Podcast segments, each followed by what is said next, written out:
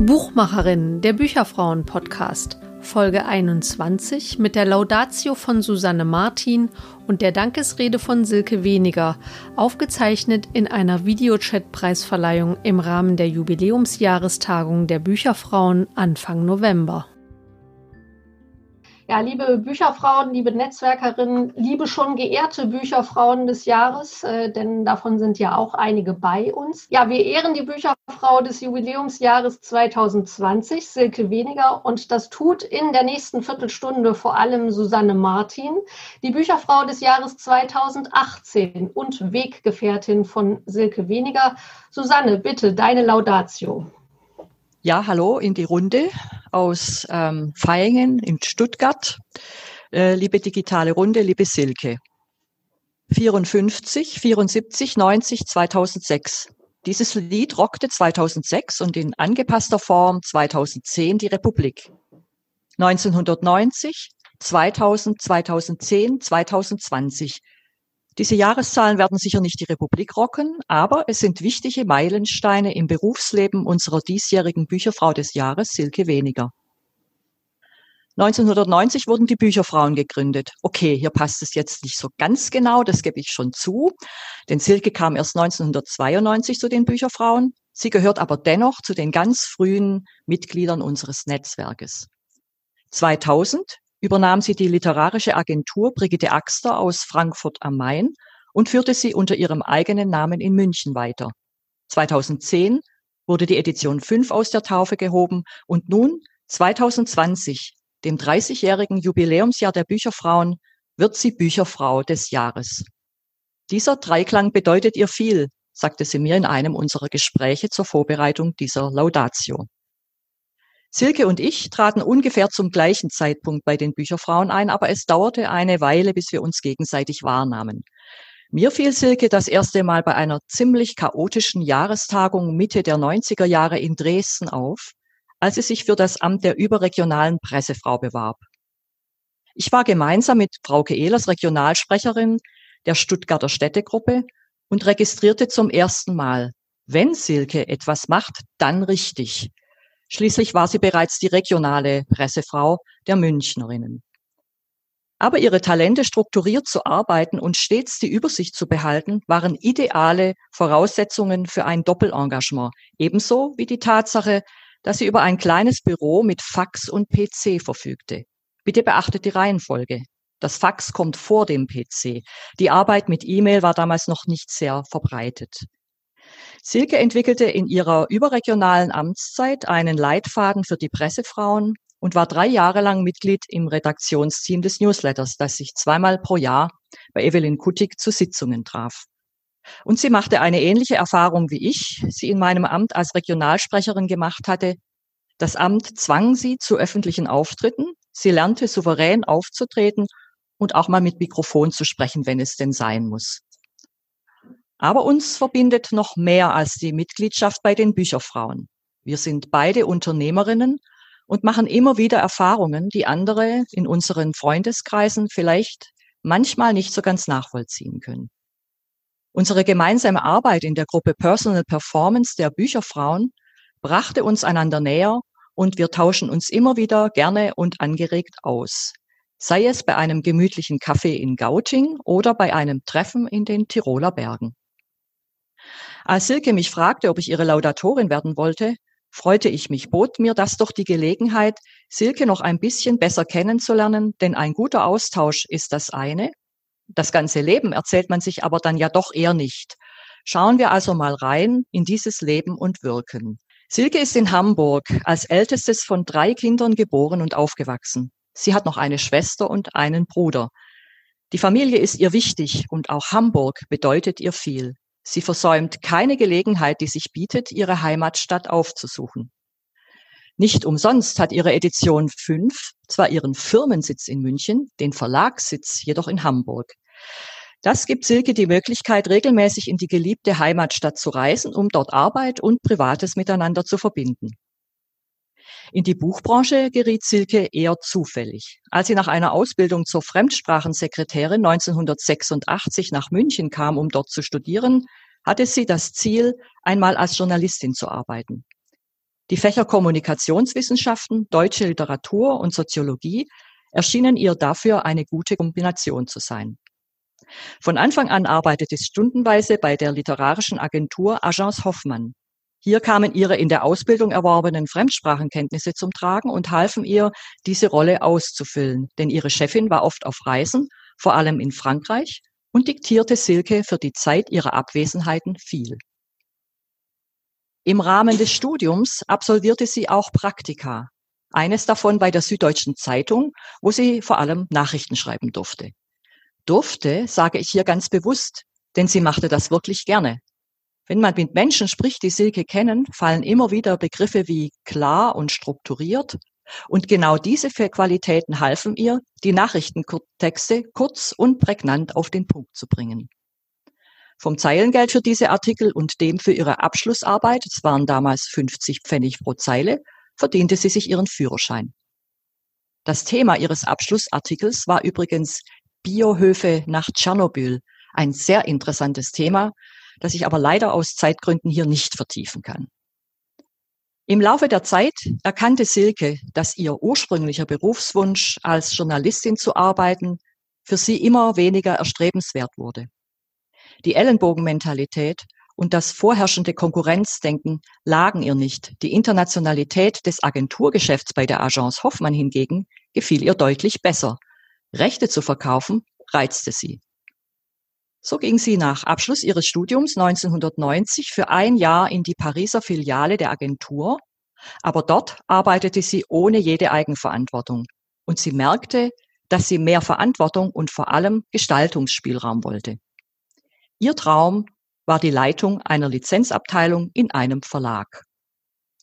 Und wie Silke eben so ist, arbeitete sie zielstrebig daran, diesen Traum zu verwirklichen. Der nächste Schritt war, einen Fuß ins Verlagswesen zu bekommen und so landete sie zunächst im Hansa Verlag, bevor sie dann für zwei Jahre als Redaktionsassistentin zum Zabert Sandmann Verlag wechselte.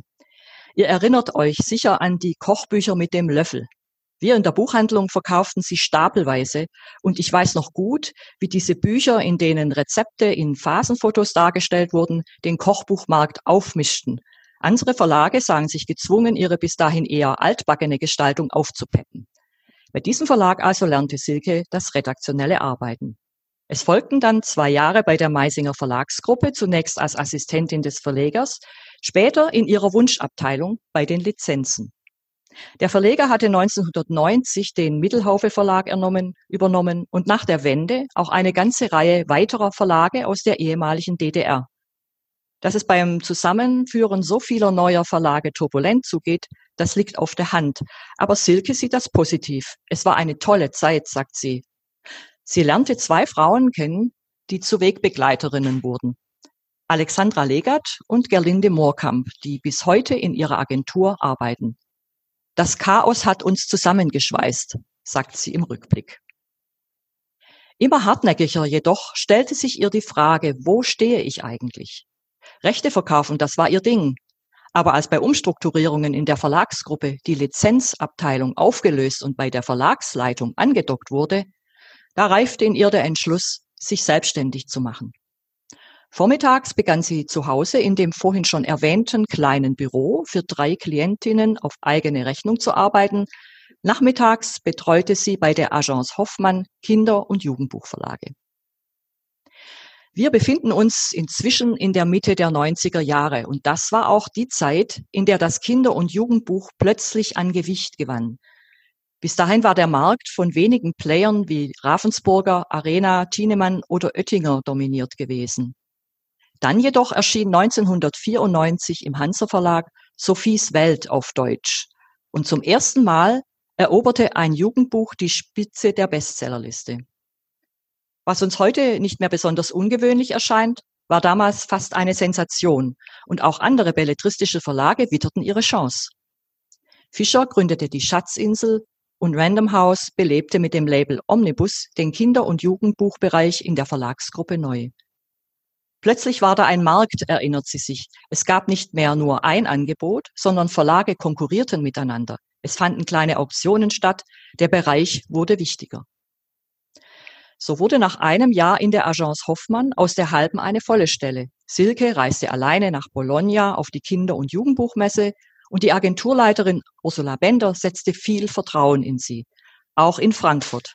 Ich konnte mein Ding machen, sagt sie im Rückblick.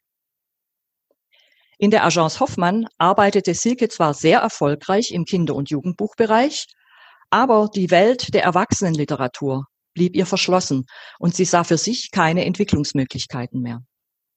Da kam 1999 ein Anruf von Brigitte Axter, Inhaberin der gleichnamigen literarischen Agentur in Frankfurt und eine der treibenden Kräfte bei der Gründung unseres Netzwerkes. Sie vertrat eine ganze Reihe linker und feministischer Verlage sowie zwei aufstrebende Kinderbuchautorinnen und sie bot Silke die Übernahme an. Ursula Bender unterstützte sie in ihrem Vorhaben und eröffnete Silke die Möglichkeit, beim Kinderbuchagenten der New Yorker Agentur Sterling Lord Litteristics drei Monate zu hospitieren. Sie nutzte diese Zeit auch, um ihre Kontakte in den amerikanischen Verlagen zu pflegen. Und als in dieser Zeit eines Tages ein Anruf kam, Pam White wants to meet you, ahnte Silke zwar noch nicht, was da auf sie kommen, zukommen würde, aber sie war sehr gespannt.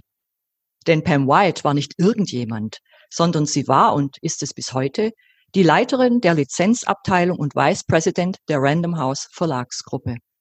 Silke schätzt sie ganz besonders, denn sie ist eine Kollegin, die ganz anders tickt als viele andere in ihrem Beruf. Sie ist frauenaffin und hat ein Herz für kleine Verlage, eine Feministin im Herzen. Möchtest du unsere deutschen Rechte vertreten?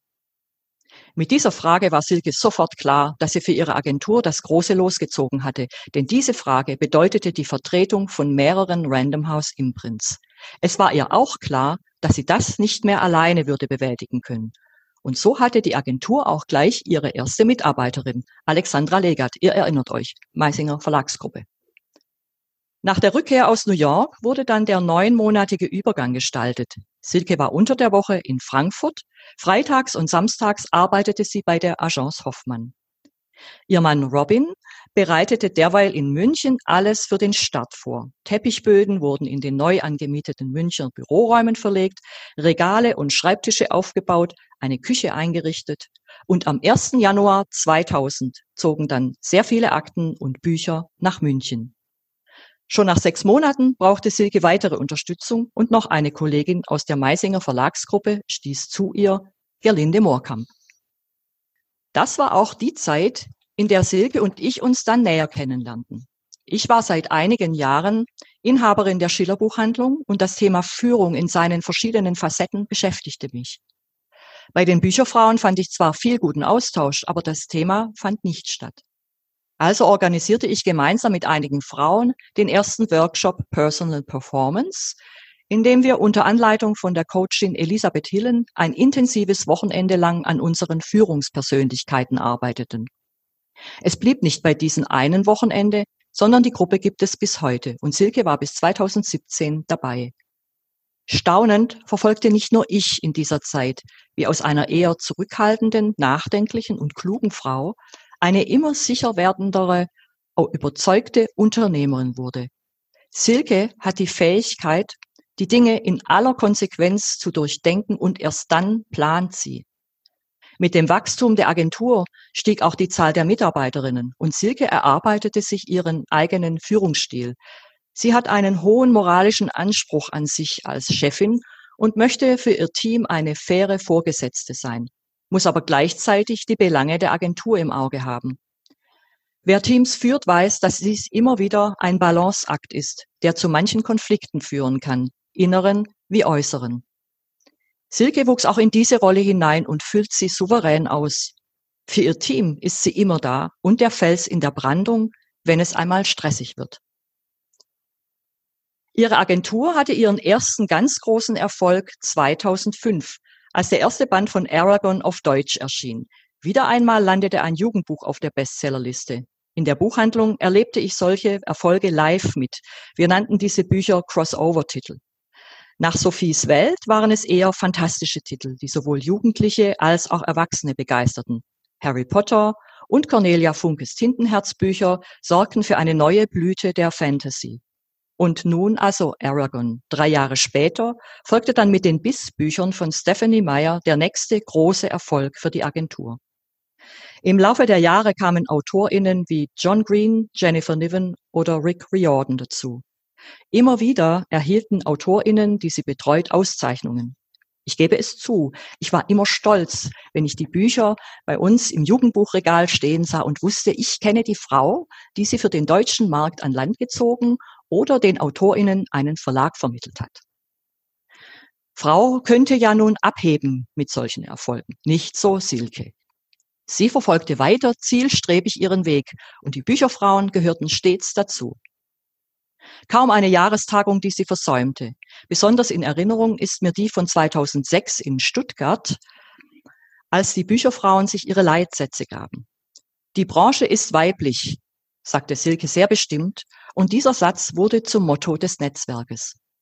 Aus ihm spricht nicht nur Silkes Erfahrung, sondern auch die vieler anderer Frauen in unserer Branche. Es arbeiten zwar überwiegend Frauen in ihr, aber im Verhältnis dazu viel zu wenige in leitenden Positionen. Sie engagierte sich von 2007 bis 2010 als erste interne Beirätin und auch in München ist sie aktiv.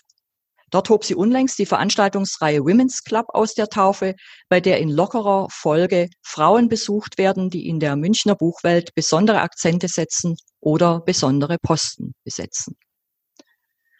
2010 war die nächste wichtige Wegmarke in Silkes Berufsbiografie. Zum einen konnte sie mit ihrer Agentur das zehnjährige Jubiläum feiern. Und sie gründete die Edition 5. Der Erfolg ihrer Agentur machte es ihr möglich, ein Herzensanliegen zu verwirklichen. Sie wollte Texte von international hoch angesehenen Autorinnen auf Deutsch neu oder wieder zugänglich machen, und zwar in schöner Ausstattung und zeitgemäßer Übersetzung. Es störte sie gewaltig, dass offenbar sich kein Verlag in der Verantwortung fühlte, Titel von Kate Chopin oder Irmtraut Morgner lieferbar zu halten oder Autorinnen wie Marilyn Robinson oder Zora Neale Hurston zu übersetzen und auf den deutschen Markt zu bringen. Wieder fand sie bei den Bücherfrauen Mitstreiterinnen für dieses ambitionierte Projekt. Karen Nölle wurde als Herausgeberin gewonnen. Drei weitere Bücherfrauen unterstützen sie bei Lektorat, Pressearbeit und Herstellung. 2011 wurde ihr Verlag mit dem Bayerischen Preis für einen Kleinverlag ausgezeichnet. Wir verlegen Autorinnen, die wir vermisst haben, steht auf der Seite der Edition 5. Und auch ich verdanke ihr bereichernde Lektüren von Autorinnen, denen ich sonst bestimmt nicht begegnet wäre. Gina Kaus, Alice Pung oder Ruth Liebmann, um nur einige zu nennen. Aber Silke musste in ihrem Programm ähnliche Erfahrungen machen wie ich als Buchhändlerin. Die Titel aus kleineren, unabhängigen Verlagen tun sich einfach schwerer als die der großen Verlagshäuser. Sie sind viel mehr darauf angewiesen, rezensiert und im Handel aktiv empfohlen zu werden. Das Personal in vielen Buchhandlungen ist eher knapp geworden und das zu leistende Lesepensum enorm. Nachdem in den letzten fünf Jahren pro Jahr fünf Titel veröffentlicht wurden, erscheinen seit 2015 nur noch ein Titel jährlich und dieses Jahr im zehnten Jahr des Verlagsbestehens zum ersten Mal keiner. Corona lässt grüßen. Was ich an Silke besonders schätze, ist ihre Klarheit, ihre Konsequenz, ihre Zielstrebigkeit, aber auch ihr Humor und ihre Aufmerksamkeit. Diese Eigenschaften, gepaart mit hanseatischer Zurückhaltung und Einfühlungsvermögen, sind auch für ihre Arbeit als Agentin wichtig, denn die Basis dieser Arbeit ist Vertrauen. Agentin zu sein bedeutet Beziehungspflege zu den Verlagen, deren deutsche Rechte sie vertritt, zu den Lektorinnen in den Verlagen, mit denen sie teilweise schon seit den Anfangszeiten ihres Agenturlebens zusammenarbeitet, und zu der wachsenden Zahl von Autorinnen, die in ihrer Agentur mittlerweile eine Heimat gefunden haben. Ihre Klientinnen wissen, auf Silke ist Verlass und sie wird ihre Interessen optimal vertreten. Unseren Treffen war es meist besser, sie morgens beim Frühstück nicht anzusprechen. Dafür lief sie aber abends zu Hochform auf. Trotz der vielen Arbeit bleibt immer Zeit für den Chor, in dem sie seit vielen Jahren singt, für das sonntägliche Yoga und auch für Reisen mit ihrem Mann Robin, sei es zum Wandern in den Alpen, auf die Kanaren oder zu einem Turn auf einem Containerschiff. Und Silke ist großzügig. Sie lässt gerne andere an ihrem Erfolg teilhaben. Das hat nicht nur ihr Team erlebt, sondern auch die Bücherfrauen, deren Jahrestagungen sie regelmäßig als Sponsorin unterstützt, sogar in diesem schwierigen Corona-Jahr. Und auch ich durfte diese Erfahrung machen. Als es Mitte der 90er Jahre darum ging, ein Haus unserer Familie in der Region des Wilden Kaisers zu erhalten, unterstützte mich Silke ohne große Umstände finanziell, sodass wir es heute als Ferienhaus vermieten können. Regelmäßig macht sie mit ihrem Mann, Freundinnen oder Familie dort Urlaub. Für Frauke und mich wurde es zu einem festen Ritual, auf der Rückreise von unseren Urlauben dort in Gauting Station zu machen, um mit Silke und Robin eine gemütliche Kaffeestunde zu verbringen und uns aufs Laufende zu verbringen. Jedes Jahr ehren wir mit der Bücherfrau des Jahres eine Frau mit einem herausragenden Engagement für Frauen. Mit Silke Weniger hätten wir in einem Jahr, das nicht nur für uns, sondern auch für Sie ein Jubiläumsjahr ist, keine bessere Persönlichkeit finden können. Sie unterstützt Frauen ganz selbstverständlich und auf vielfältige Weise, wobei sie vielleicht mit dem Wort unterstützen nicht ganz einverstanden ist. Die bessere Formulierung wäre, sie arbeitet ganz selbstverständlich mit und für Frauen in ihrer Agentur, in ihrer Edition 5 und in unserem Netzwerk, den Bücherfrauen. Und das seit Jahrzehnten. Silke gehört nicht nur als Bücherfrau zu meinem Leben, sondern als eine Freundin. Ich bewundere, wie sie ihre Rolle als Unternehmerin angenommen hat und gestaltet, wie überlegt und ideenreich sie sie ausfüllt. Es kann nicht ausbleiben, dass es auch einmal schwierig wird und unangenehme Gespräche geführt oder Entscheidungen getroffen werden müssen, die schwer fallen. Solchen Situationen weicht Silke nicht aus. Im Gegenteil, sie stellt sich ihnen. Sie, sie spricht an, was sie stört und sucht nach Lösungen. Umso schöner ist es, wenn Erfolge gefeiert werden können. Ich habe dich gerne auf deinem Weg bis heute begleitet, Silke, und freue mich, wenn ich das weiterhin tun kann. Auch wenn ich mittlerweile ein viel ruhigeres Leben als Teilzeitrentnerin führe. Ich gratuliere dir von Herzen zu dieser mehr als verdienten Auszeichnung und bin gespannt, was dir als nächstes einfallen wird. Die Bücherfrauen ehren Silke Weniger als Bücherfrau der ersten Stunde für ihr vielfältiges Engagement als Pressefrau im regionalen und überregionalen Bereich, als Teil der Newsletter-Redaktion, als Beirätin und als unschätzbare Impulsgeberin für das Netzwerk. Silke Weniger ist als Agentin eine profunde Kennerin der Buchbranche und der internationalen Märkte. Als Verlegerin der Edition 5 bereichert sie den Buchmarkt seit zehn Jahren mit bekannten und unbekannten, vergessenen und wiederentdeckten Texten von Klassikerinnen und Debütantinnen, die zur Tradition des weiblichen Schreibens beitragen.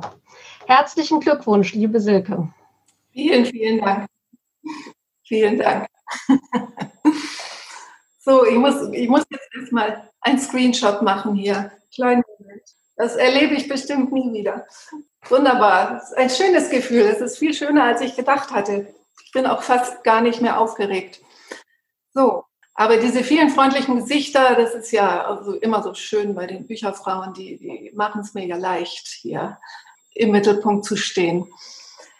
Ja, jetzt kommt die Dankesrede. Da Susanne nun schon einige Namen der Verlage genannt hat, die ich im Folgenden sozusagen verschlüsselt ähm, zur Sprache bringe, ähm, könnt ihr euch dann immer euren Teil denken.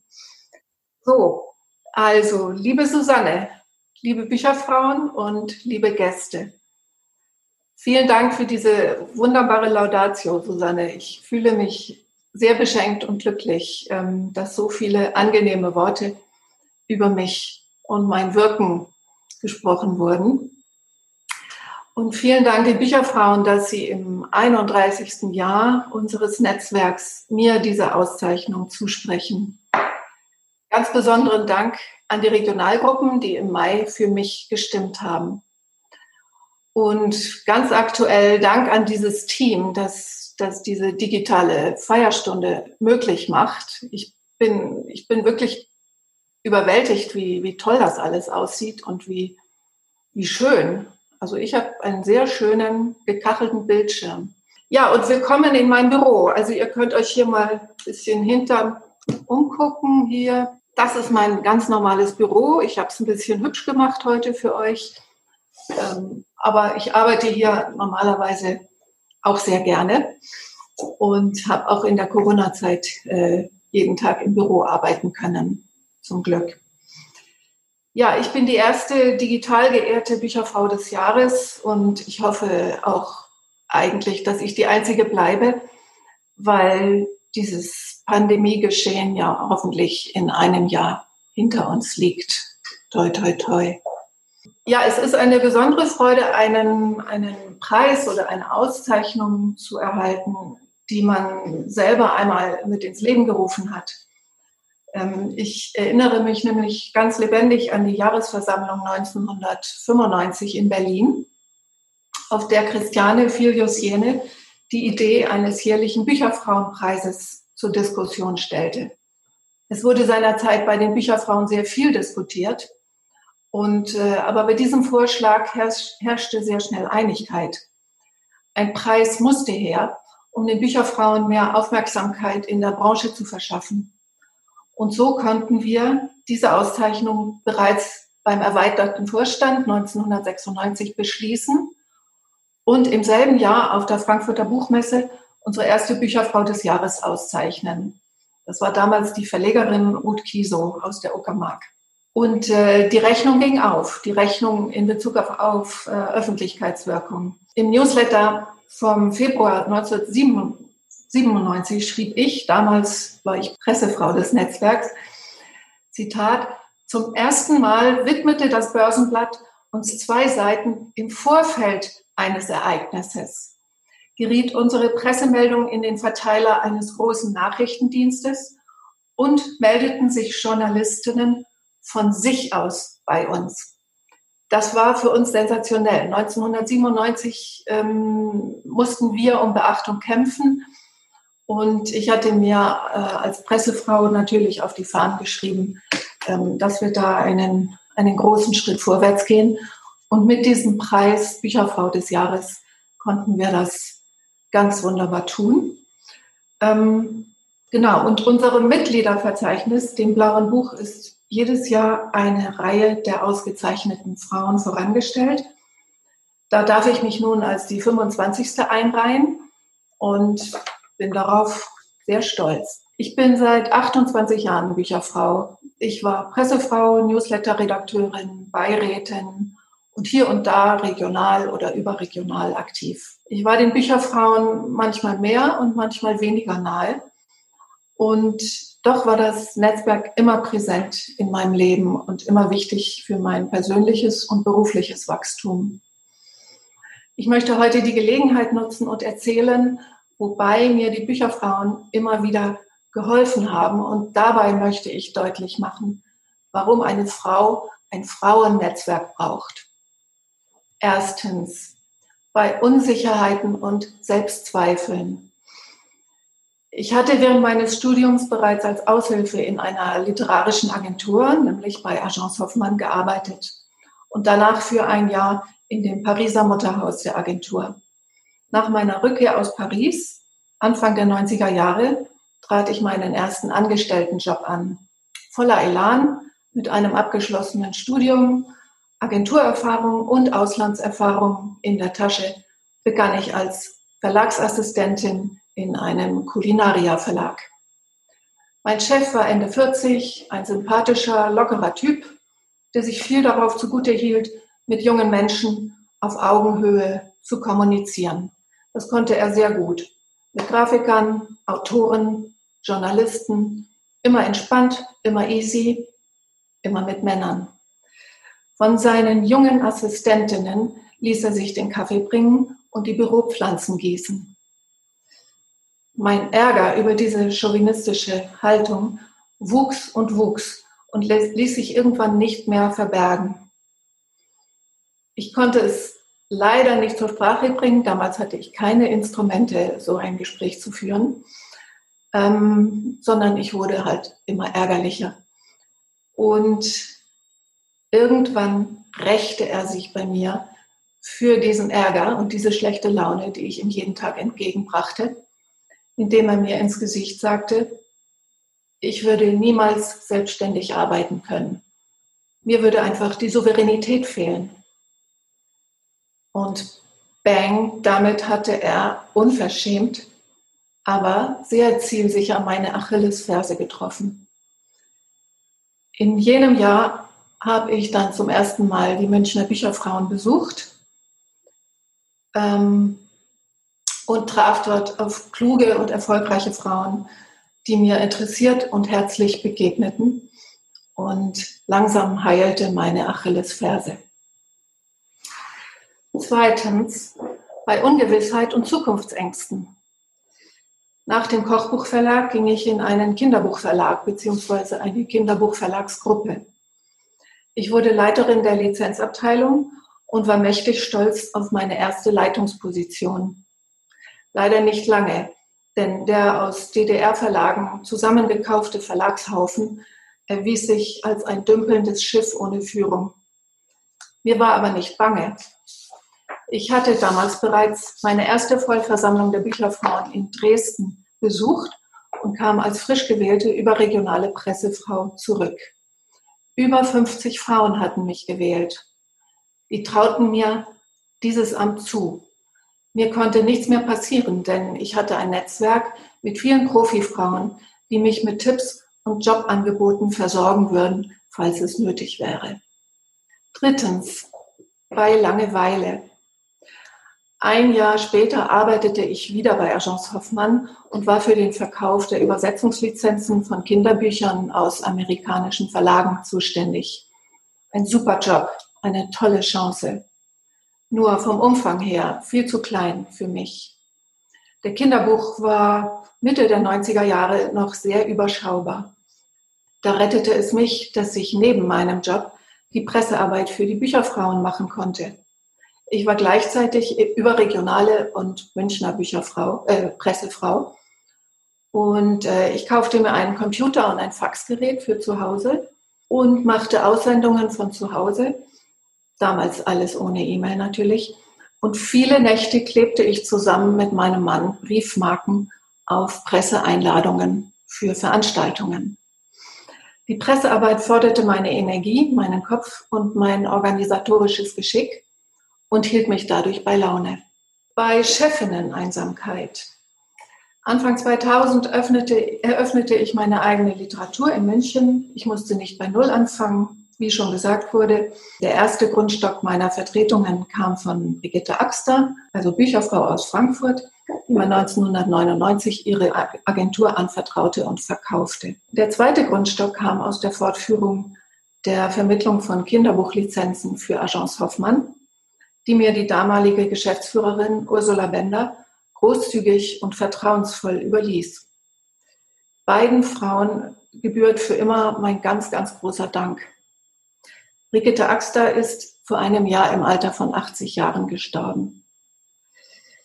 Ich war auf einmal Chefin von zwei, bald drei Mitarbeiterinnen und meine Rolle fiel mir anfangs gar nicht schwer, weil ich die beiden Kolleginnen Alexandra Legert und Gelände Moorkamp seit Jahren kannte und wir uns mochten. Trotzdem kam ich hier hin und wieder an Punkte, wo ich strategische Entscheidungen alleine treffen musste. Ausgerechnet in dieser Zeit ergab es sich, dass bei den Bücherfrauen eine AG Führungsfrauen entstand, angestoßen von Susanne Martin. Aus dieser AG heraus entstand eine Coaching-Gruppe, die sich einmal im Jahr in Stuttgart unter Leitung von Elisabeth Hillen traf und die 16 Jahre lang mein Anlaufpunkt für Führungsfragen und andere Fragen des Lebens wurde. Fünftens, bei Abstumpfung und Routine. Die Arbeit in einer Literaturagentur ist geprägt von standardisierten bürotechnischen Abläufen. Insbesondere die Vertretung großer amerikanischer Verlage erfordert äußerste Sorgfalt, Gewissenhaftigkeit und sehr präzise, schnelle Kommunikation. Das Gespräch über literarische Details oder Freude an gelungener Sprache kommt in unserem Arbeitsalltag leider viel zu kurz. Dabei war es doch meine ursprüngliche Motivation gewesen, ins Verlagswesen zu gehen, um mich über schöne und wichtige Bücher auszutauschen. Wollte ich nun mein Leben lang amerikanische Jugendbücher verkaufen? In Phasen derart kritischer Gedanken kam immer die Textwerkstatt auf Sylt ins Spiel und in meine Jahresplanung. Initiiert von Karen Nölle, getragen von der Bücherfrauenakademie, findet jedes Jahr im Sommer ein fünftägiges Seminar im Klappholtal auf Sylt statt. Dieses Seminar kombiniert die Arbeit an Texten mit Körperarbeit, Qigong, Pilates, Kung Fu, je nachdem, wer diese Körperarbeit gerade äh, anbietet. Und für mich war das ein Traumseminar und ist es immer noch. Alle paar Jahre genieße ich den Luxus, mich im Kreise von 10 bis 15 Bücherfrauen intensiv und detailverliebt mit Texten von Schriftstellerinnen zu beschäftigen den Bücherfrauen sei Dank. Die Textwerkstatt auf Sylt war letztendlich auch der Geburtsort von Edition 5. Da wir in den Seminaren von Karen Nölle immer wieder auf Texte von großen Autorinnen stießen, die nicht oder nicht mehr in guten Übersetzungen auf dem deutschen Markt vorlagen, hatte ich 2009 die Idee, einen Verlag zu gründen, der einige dieser Lücken schließt. Ich fragte Karen, ob sie Herausgeberin dieses Verlags sein wollte. Und sie wollte. So brachten wir 2010 unsere ersten fünf Bände heraus. Bis heute liegen 37 sorgfältig edierte, wunderschön ausgestattete Bücher vor. Diese sind in Zusammenarbeit von Karen Nölle mit Christine Grebe, Sophia Jungmann und nunmehr seit vielen Jahren Kirsten Kleinig entstanden. Die Gestaltung verdanken wir Kathleen Bernsdorf. An unseren Büchern haben etliche Bücherfrauen mitge mitgewirkt, als Übersetzerinnen, Korrektorinnen, Nachwortgeberinnen, Anthologie-Herausgeberinnen. Ein Herzensprojekt, das zu 100 Prozent das repräsentiert, was für mich den Geist der Bücherfrauen ausmacht. Ab hier wollte ich nun den Bogen dieser Rede größer schlagen und erzählen, wie mich die Arbeit für und um und mit den Bücherfrauen über die bislang skizzierten persönlichen Hilfestellungen hinaus politisiert hat, empfindlich gemacht hat für Geschlechterungerechtigkeit im Job und im Alltag, sensibel für Sexismus in Sprache und aufmerksam, aufmerksam für meine eigene lange Zeit unreflektierte Misogynie. Doch diese Themen sind für heute zu groß und müssen ein andermal besprochen werden. Ich möchte meine Rede nicht abschließen, ohne meinen tollen Kolleginnen zu danken, ohne die nichts von dem entstanden wäre, wofür ich heute ausgezeichnet werde. Meine langjährigen Weggefährtinnen in der Agentur, Alexandra Legert, Gelände Moorkamp und Anne Kästner. Ihr seid das beste Team, was ich mir wünschen kann. Und dem Team der Edition 5, Karen Nölle, Kirsten Kleinig, Ursula Steffens, Kathleen Bernsdorf, Katharina Bünger und der ganzen Edition Nautilus für die Freundschaft und die Begeisterung und die Unterstützung für unser aller Projekt Edition 5. Vielen Dank für eure Aufmerksamkeit und jetzt wollen wir feiern. Wenn ihr uns nach dieser Podcast-Folge schreiben wollt, dann tut dies gerne per E-Mail an podcast.bücherfrauen.de. Ihr erreicht uns aber natürlich auch auf Twitter, Bücherfrauen mit UE, ebenso auf Facebook. Vielen Dank fürs Zuhören und bis bald zur nächsten Folge Buchmacherinnen, dem Bücherfrauen-Podcast.